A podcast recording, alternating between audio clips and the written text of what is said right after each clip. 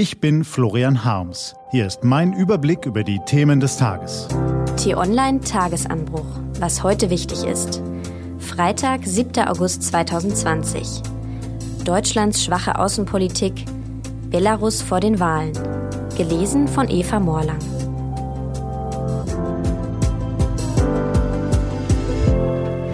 Was war? Deutschlands Schwäche wird immer gefährlicher. In der Weltwirtschaft ist Deutschland ein Riese. In der Weltpolitik ist es ein Zwerg. Ob in Nordafrika, Nahost oder Asien, nirgendwo spielt die Bundesrepublik eine Rolle, die ihrem Potenzial entspricht. Die Folgen der schwachen deutschen Außenpolitik treten immer deutlicher zutage. Die EU hat immer noch keine gemeinsame Sicherheits- und Verteidigungsstrategie. In Libyen fachen Russland und die Türkei den Bürgerkrieg an. Am östlichen Mittelmeer zündeln Erdogan, Assad und die iranischen Mullahs. Und nun stürzt auch noch der Libanon ins Chaos. Niemand verlangt von Deutschland, diese Probleme allein zu lösen, aber etwas mehr Einsatz wäre schon ganz gut, wenn man nicht will, dass die Konfliktstaaten ihre Probleme gen Europa exportieren. Im Berliner Regierungsviertel verfolgt man stattdessen die Strategie der drei Ws. Wegducken, warten, Wiedervorlage. China unterwirft Hongkong, lieber nicht zu laut protestieren. Putin und Erdogan ignorieren die Beschlüsse der Berliner Libyen-Friedenskonferenz? Da kann man wohl nichts machen. Die Kanzlerin besitzt immer noch die Autorität, mit zwei, drei Telefonaten eine Krise zu entschärfen. Aber der Mann in den Maßanzügen, der sich Außenminister nennt, und all die anderen Herrschaften mit den wohlklingenden Titeln scheinen ihren Dornröschenschlaf ausgiebig zu genießen. So kann das nicht weitergehen. Mit jedem Tag des Dahindämmerns wird Deutschlands Stellung weiter geschwächt. Es ist ziemlich ernüchternd, mit Diplomaten über die Defizite der deutschen Außenpolitik zu sprechen. Und es ist ziemlich erfrischend, mit jemandem zu diskutieren, der das Problem erkannt und obendrein Ideen hat, wie es zu lösen ist. Friedrich Merz ist so einer. Politikreporter Tim Kummert und Florian Harms haben im T-Online Newsroom mit ihm diskutiert. Lukaschenko wankt.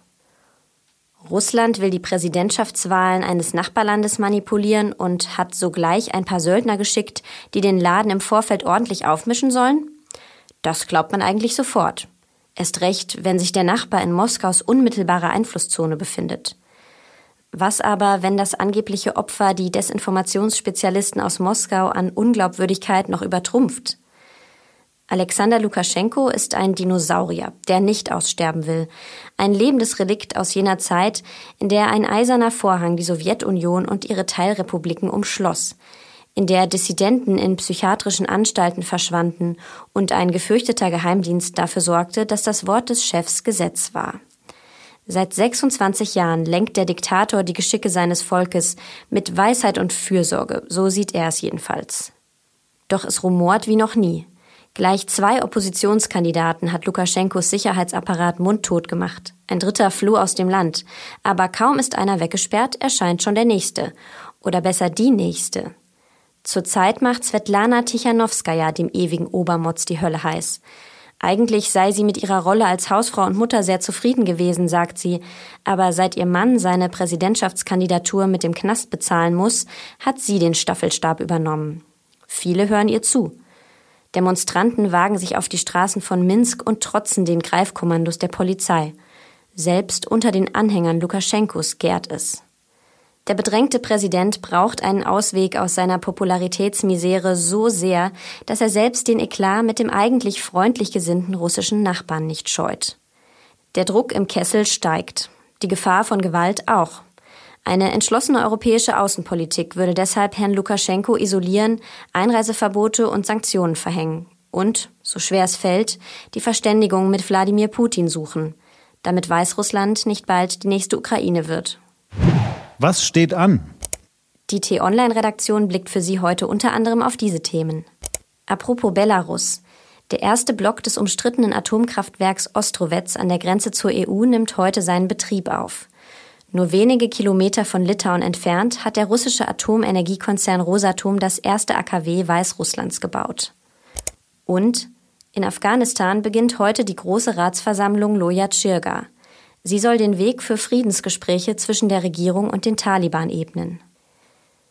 Diese und andere Nachrichten, Analysen, Interviews und Kolumnen gibt's den ganzen Tag auf t-online.de. Das war der T-Online-Tagesanbruch vom 7. August 2020. Produziert vom Online-Radio- und Podcast-Anbieter Detektor FM.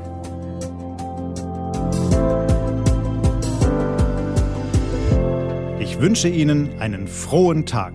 Ihr Florian Harms.